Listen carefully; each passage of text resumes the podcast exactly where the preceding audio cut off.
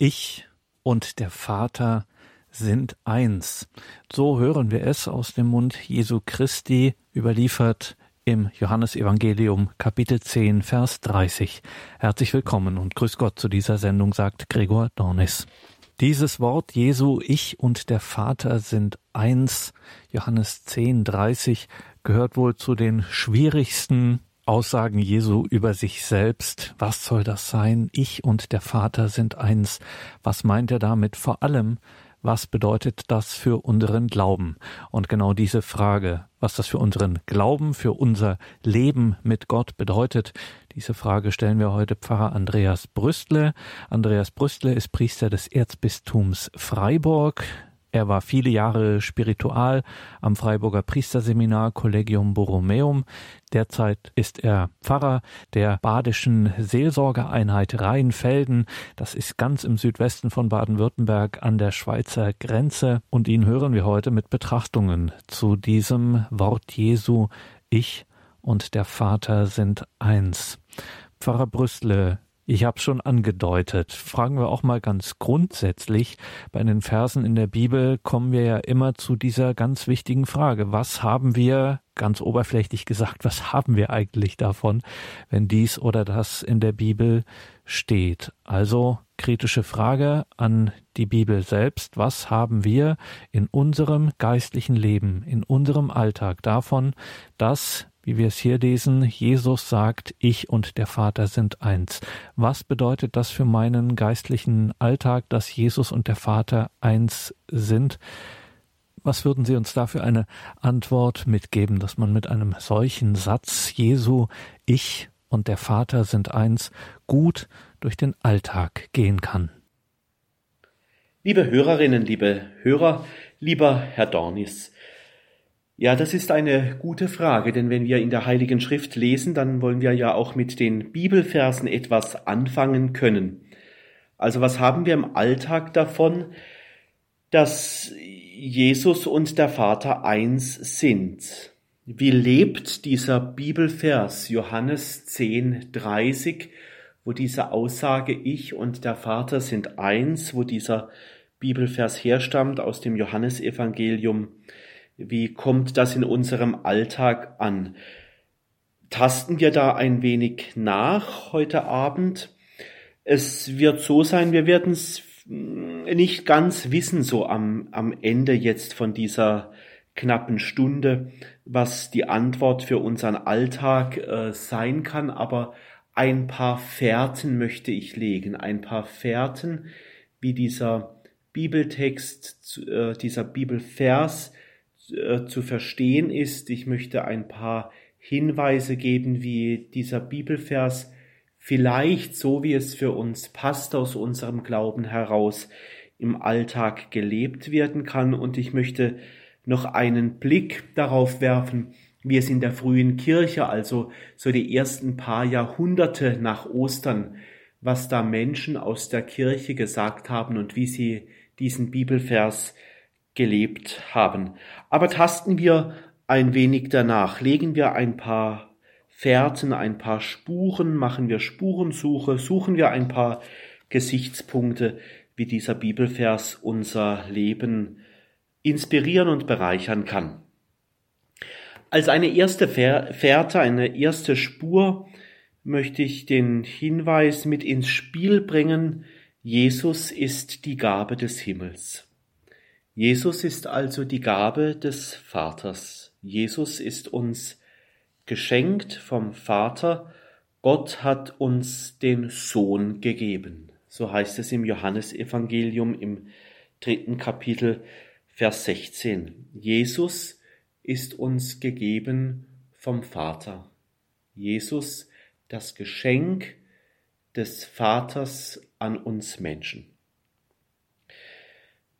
Schauen wir noch bei diesem Satz in eine andere Übersetzung hinein. Es gibt ja verschiedene Bibelübersetzungen und manchmal ist es gut, mal zu schauen, wie sagt es die eine Übersetzung, wie sagt es die andere Übersetzung. Ich möchte einmal kurz hineinschauen in die Luther-Übersetzung und dort heißt es, etwas abweichend von dem, was die Einheitsübersetzung sagt. Dort heißt es, er gab seinen eingeborenen Sohn. Die Gabe ist also der Sohn. Gott hat uns das Wichtigste, das Liebste, das Wertvollste geschenkt, seinen Sohn. Seinen eingeborenen Sohn zu schenken. Das ist also die stärkste Aussage, die man über den Sohn sagen kann aus der Sicht des himmlischen Vaters. Gott hat uns seinen eingeborenen Sohn geschenkt, das größte Geschenk, was uns der Himmel machen kann. Gottes Sohn selbst ist uns geschenkt. Die Gabe Gottes an uns Menschen ist also der Sohn. Das ganze Johannesevangelium, so kann man sagen, ist ein Fingerzeig ein Versuch, ein Unternehmen des Autors des Johannesevangeliums auf Jesus in den Zeichen, in den Werken, in den Ich bin Worten, die ja auch vorkommen im Johannesevangelium und in den Gebeten Jesu aufzuzeigen. Das Johannesevangelium also ein einziger Fingerzeig darauf, dass Jesus ganz vom Vater her lebt. All dies die Zeichen im Johannesevangelium, die Werke, die Ich Bin-Worte, die Gebete, alles, was da drin steht, die Wunder, all dies, was über Jesus ausgesagt ist, ist ein Verweis, dass Jesus nicht für sich allein steht, sondern dass Jesus in einer größeren Verbindung drin steht, in dieser Einheit mit seinem Vater eben.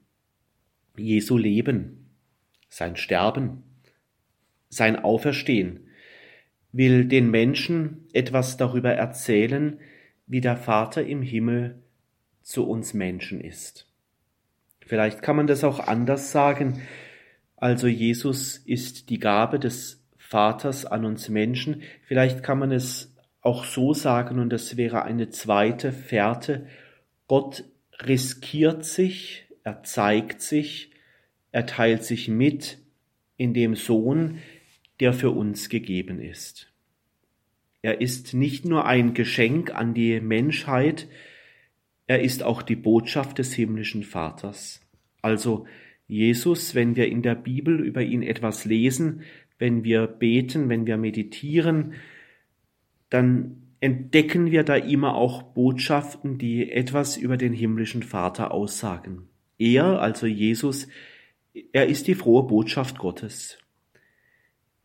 Wer schenken möchte, schenkt etwas bedingungslos. So machen wir Menschen das bei Geschenken. Wir schenken etwas, weil wir jemandem Freude machen wollen und nicht, weil wir gleich ein Gegengeschenk erwarten. Ein Geschenk ist nicht also an eine Gegenleistung geknüpft. Gott schenkt uns seinen Sohn aus Liebe, aus purer Liebe.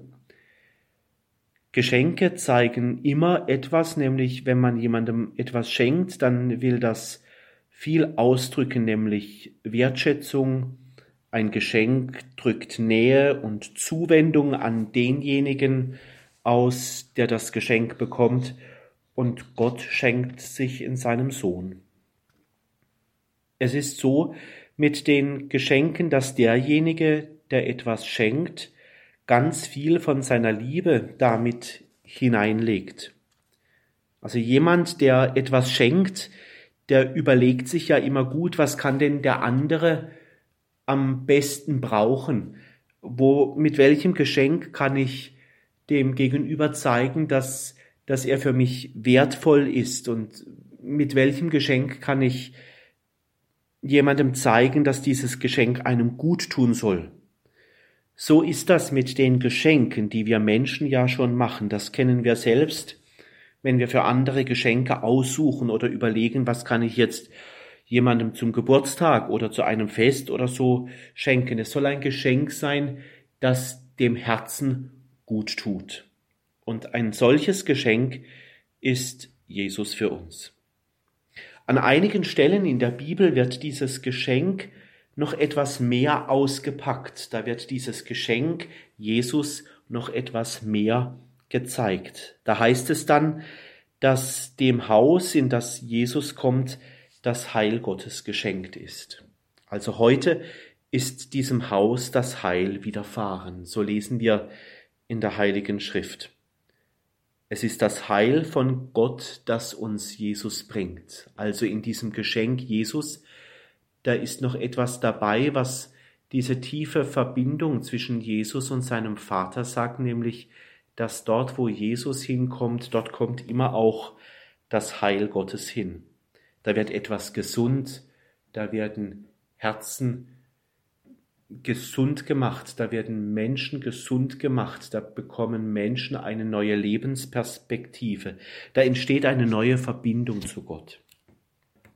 Die Gabe für unser Leben, Jesus und Gott, sie sind sich also nicht fremd. Und Jesus stellt in seinem Leben dar, wie Gott ist. Jesus will zeigen in seinem Leben, wie Gott ist. An Jesus kann man ablesen, wie der Vater im Himmel ist. Kennst du Jesus? Und wenn du auf ihn schaust und das, was er lebt, in dich aufnimmst, dann kannst du viel über seinen himmlischen Vater erfahren. Es scheint so, als würde das Sprichwort hier gut zutreffen, wenn man so oft sagt, wie der Vater, so der Sohn. Was, und was stellt Jesus der Sohn dar? Das kann man sich fragen. Also, was kann man daran ablesen am Leben Jesu? Vielleicht dieses, vielleicht ist das schon die ganze Botschaft, was diese Liebe Jesu zum himmlischen Vater ausmacht, nämlich dass Gott diese Welt liebt. Das legt sich nahe in der Betrachtung des Sohnes Gottes. Alles, was der Sohn tut, will zeigen, wie sehr Gott die Welt liebt. Gott schenkt diesen geliebten Sohn. Gott schenkt der geliebten Welt seinen Sohn. Und der Sohn tut alles, dass, diese, dass dieser Liebe geglaubt wird. Jesus will, dass man dieser Liebe Gottes glaubt und dafür lebt er, dass die Liebe Gottes für uns Menschen deutlich wird. Es scheint so zu sein, Gott wirbt um, um uns Menschen in seinem Sohn und mehr noch durch das Wirken Jesu bis zum Tod und über den Tod hinaus ins Leben der Auferstehung also da pflanzt Gott diese Liebe und diese Lebenskraft in unsere Herzen. Ja, in Jesus ist diese Liebe Gottes in unser Herz eingepflanzt. Christus ist in unseren Herzen. So wird es der Epheserbrief im dritten Kapitel Vers 17 dann einmal sagen. Der Adressat all dessen, was Jesus lebt, das ist alles auf die Liebe des Vaters ausgerichtet. Das will Jesus so tun, wie er es von seinem Vater her weiß und verstanden hat. Es gibt aber noch andere Adressaten. Jesu Leben ist menschlich erfahrbar ist sichtbar geworden. Davon können wir in der Bibel lesen. Bis heute können wir im Lesen in der Bibel mit dieser Liebe, die Gott und den Menschen gegolten hat, in Kontakt kommen. Die Zeilen der Bibel, wenn wir darin lesen, sie sind noch lange nicht ausgelesen. Sie sind noch lange nicht alt und die Worte sind bis heute von der Bibel ganz neu und auch in unseren heutigen Situationen noch ganz unverbraucht. Die Liebe zu Gott und die Menschen, die Jesus vorgelebt hat, die sprudelt also heute noch. Heute sprudelt diese Quelle in der Bibel noch. Alles deutet darauf hin, dass das, was Jesus tut, ganz identisch ist mit der Zuwendung des Vaters. Vielleicht noch eine andere Spur einfach mal dazugelegt. Gott hat in Jesus, seinem Sohn, einen Herzschlag bekommen. Ganz menschlich schlägt das Herz der Liebe Gottes in Jesus. Ganz menschlich, verletzlich und mit Leben in Fülle. So schlägt das Herz Jesu. Dieser liebende Herzschlag das ist auch die Verbindung, die Jesus mit seinem Vater verbindet. Diesen Herzschlag, der Liebe. Im Gleichklang der Liebe behalten sie dies jedoch nicht für sich, der Sohn und der Vater, sondern dieser liebende Herzschlag, der wird weitergegeben an uns, an uns Menschen. Ja, wir haben etwas davon, dass Jesus und der Vater eins sind. Wir haben etwas davon, nämlich wir sind in den Gleichklang dieser Liebe mit hineingenommen. Christliches Leben ist also ein Leben, worüber man nur staunen kann. Staunen gehört zum christlichen Leben dazu, staunen über die Liebe Jesu, die er zum Vater hat. Menschen haben Seit sie diese Liebe Jesu zum Vater betrachten und diese Liebe kennengelernt haben, auch staunen gelernt, wie gut und großzügig Gott zu uns Menschen ist. Es ist auch das Staunen über die Treffsicherheit der Worte Jesu, Jesus, der so gesprochen hat, dass die Menschen berührt sind. Er hat nicht über die Köpfe hinweg geredet von den Menschen, sondern er hat Worte gefunden, die das Herz berührt haben. Und was auch erstaunen lässt aus dieser Liebe Jesu zum Vater, dieses sensible und zugewandte Zuhören. Wenn Jesus sensibel und zugewandt den Menschen zuhört, dann kommen Menschen ins Staunen. Zum Beispiel, wenn er ganz sachte fragt, was willst du, dass ich dir tue? zum Beispiel bei Heilungsgeschichten. Wenn Menschen aus dem Abseits des Lebens durch das Handeln Jesu wieder integriert werden, wieder dazugehören dürfen, dann spüren die Menschen die tiefe Verbindung Jesu mit der schöpferischen Kraft Gottes.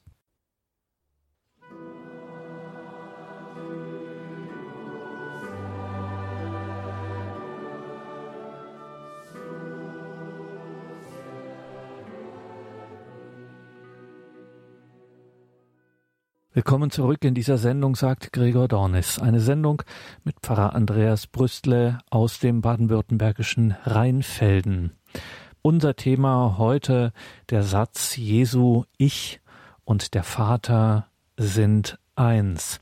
Pfarrer Brüstle, Jesus wird der Sohn Gottes genannt. Allein schon dieser Titel steht ja für Beziehung zum himmlischen Vater. Sohn Gottes.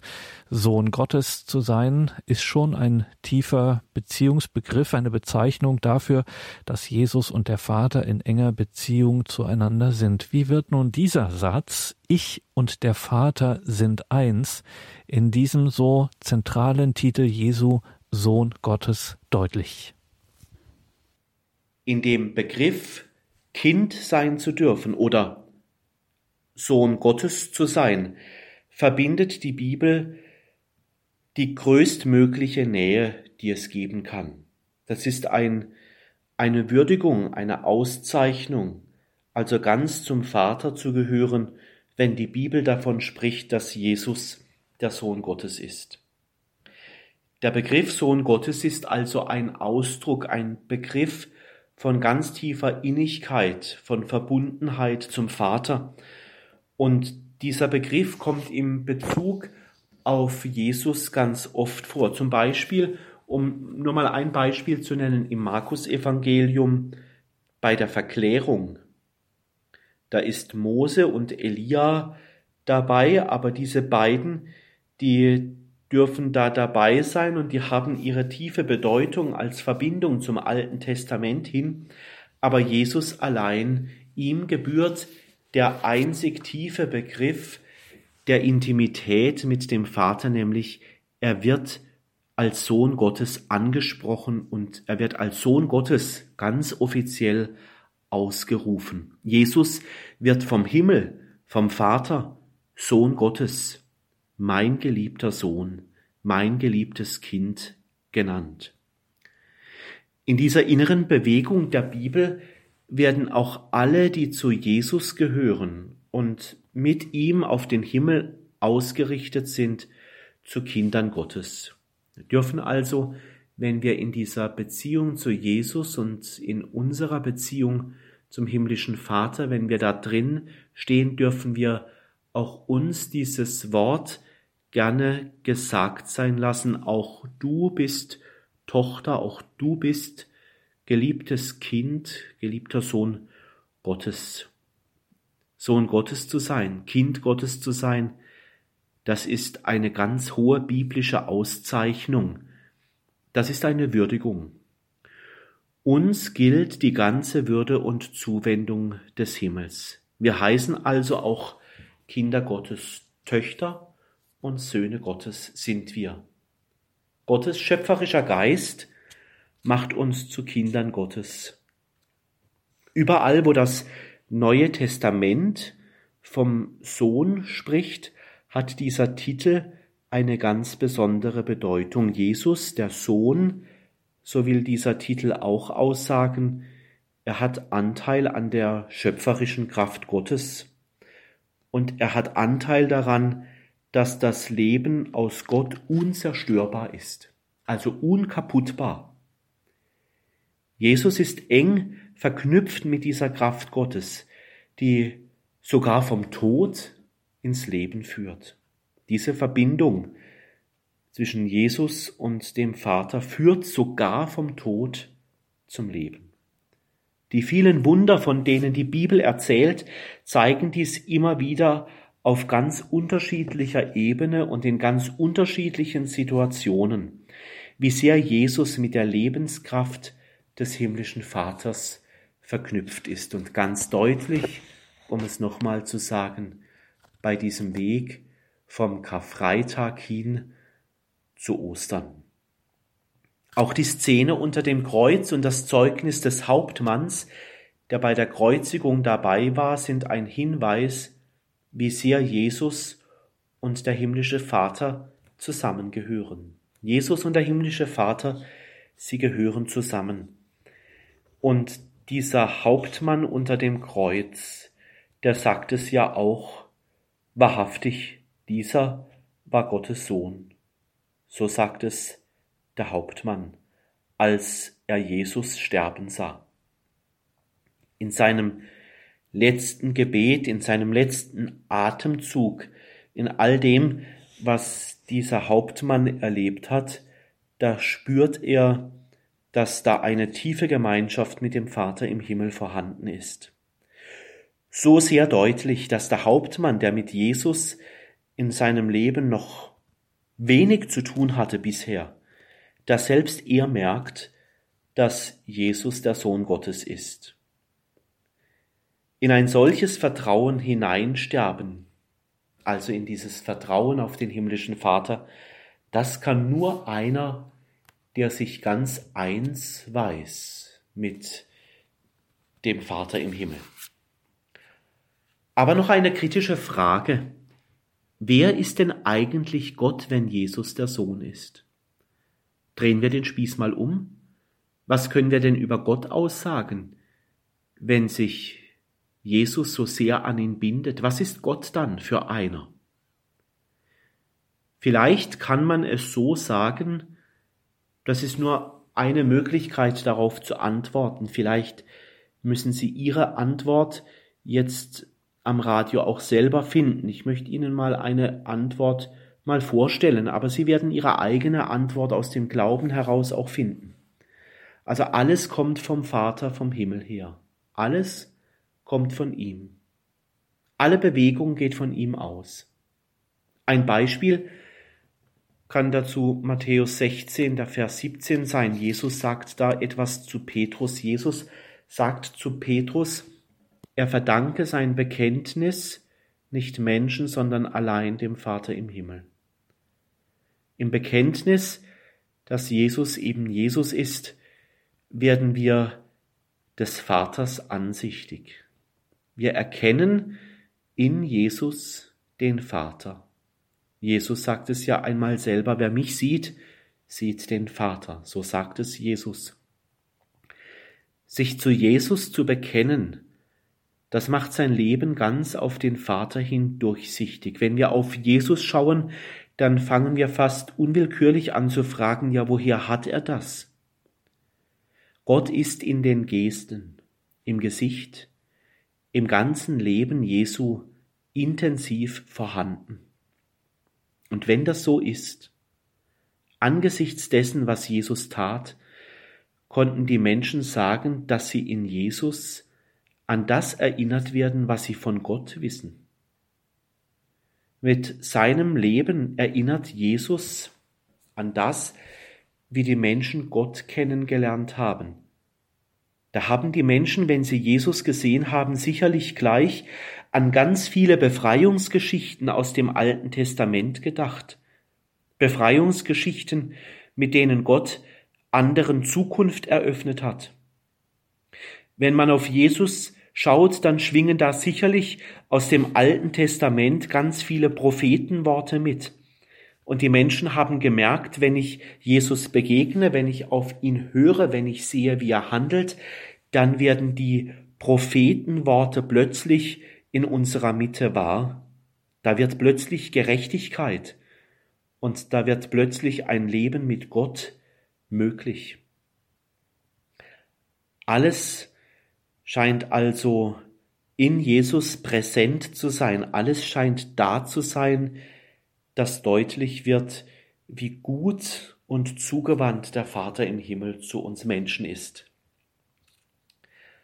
Der Vater hat darin den Sohn nicht nur für sich erwählt, also der Vater will den Sohn nicht nur für sich behalten, sondern er hat diesen Sohn menschlich uns geschenkt, damit Gott menschlich mit uns zusammenleben kann.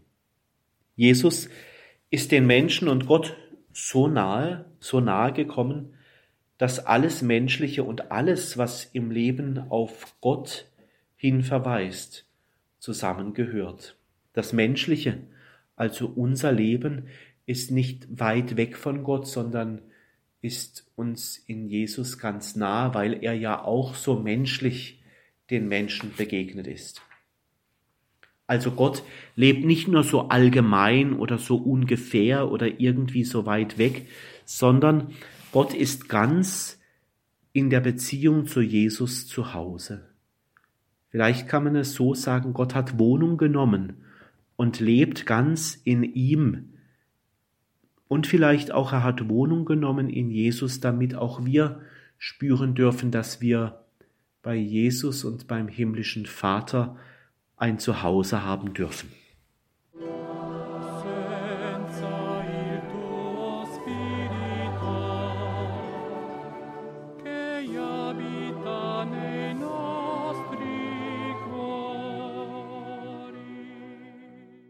Im heutigen Katechismus bei Radio Horeb hörten Sie in einem ersten Teil Betrachtungen von Pfarrer Andreas Brüstle aus Rheinfelden zu dem Satz Jesu, ich und der Vater sind eins. Liebe Hörerinnen und Hörer, das setzen wir in einem zweiten Teil fort. Das alles kann man natürlich nachhören auf einer CD bestellbar bei unserem CD-Dienst und auch in unserer Mediathek horeb.org und natürlich in der Radio Horeb App. Liebe Hörerinnen und Hörer, danke Ihnen allen fürs dabei sein. Danke, dass Sie uns nicht vergessen, dass Sie diese Arbeit hier im Radio, dass Sie das Radio selbst und alles, was damit verbunden ist, möglich machen. Sie wissen, wir haben keine anderen materiellen Mittel als Ihre Spenden. Davon lebt dieses Radio. Danke Ihnen allen für dieses materielle Opfer und natürlich in besonderer Weise danke für Ihr geistiges, geistliches Opfer im Gebet. Ein herzliches Vergelt's Gott Ihnen allen. Jetzt haben wir einiges darüber gehört, dass alles vom Vater im Himmel herkommt, dass alles von ihm kommt und dass wir im Bekenntnis Jesu des Vaters ansichtig werden. Wer mich sieht, sieht den Vater, sich zu Jesus zu bekennen, macht sein Leben auf den Vater hin durchsichtig nimmt dieses Wort Ich und der Vater sind eins unter anderem auf in den Punkten 587 bis 591 im Katechismus und da lesen wir Jesus hat die religiösen Autoritäten Jerusalems aufgefordert, an ihn zu glauben, weil er die Werke seines Vaters vollbringe. Ein solcher Glaubensakt erfordert jedoch ein geheimnisvolles sich selbst absterben, um durch die göttliche Gnade angezogen, von oben her geboren zu werden.